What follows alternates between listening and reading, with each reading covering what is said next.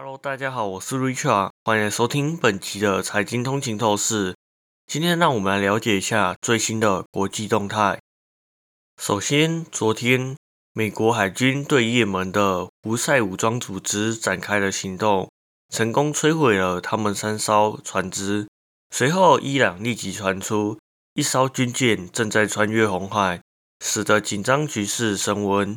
这一系列的事迅速影响到国际油价，在二日开盘时上涨超过两趴。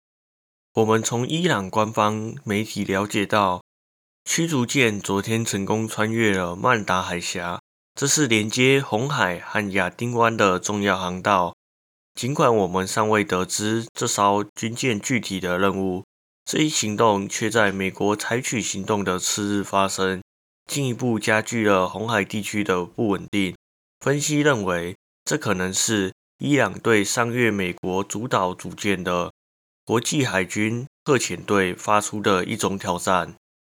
进入国际油价方面，二日开盘时，西德州原油期货上涨了二点六帕，每桶报价七十三点五四美元；布兰特原油期货也一度上涨二点六帕。每桶报价七十九点零六美元。另一方面，马士基这家航运业巨头的新加坡籍货柜轮“马士基杭州号”上周末在红海遭到胡塞组织的袭击，因此公司于三十一日宣布暂停所有船只在红海的航行，为期四十八小时。美国海军直升机随后出动，成功击沉四艘小艇中的三艘。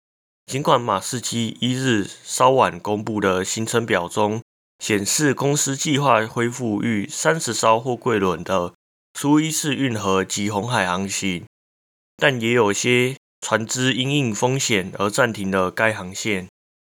现在我们转移到国际经济方面，路透社访问了经济学家，他们预测今年布兰特原油的均价将达到每桶八十二点五六美元。略高于去年的八十二点一七美元。尽管今年全球经济增长疲软，对石油需求造成一定的拖累，但地缘政治的紧张局势可能会为油价提供支撑。另一方面，由于中国大陆制造业活动连续三个月下滑，市场预期中国政府将推出新的经济刺激措施。这些措施通常能够带动石油需求，进而支撑油价。感谢大家收听本期的财经通勤透视。如果你喜欢我们的节目，请不要忘记在你喜欢的 Podcast 平台上订阅财经通勤透视。你也可以追踪我们的 IG、Facebook，或者是订阅我们的 YouTube 频道。那我们这一期就到这里喽，我们下一期再见，拜拜。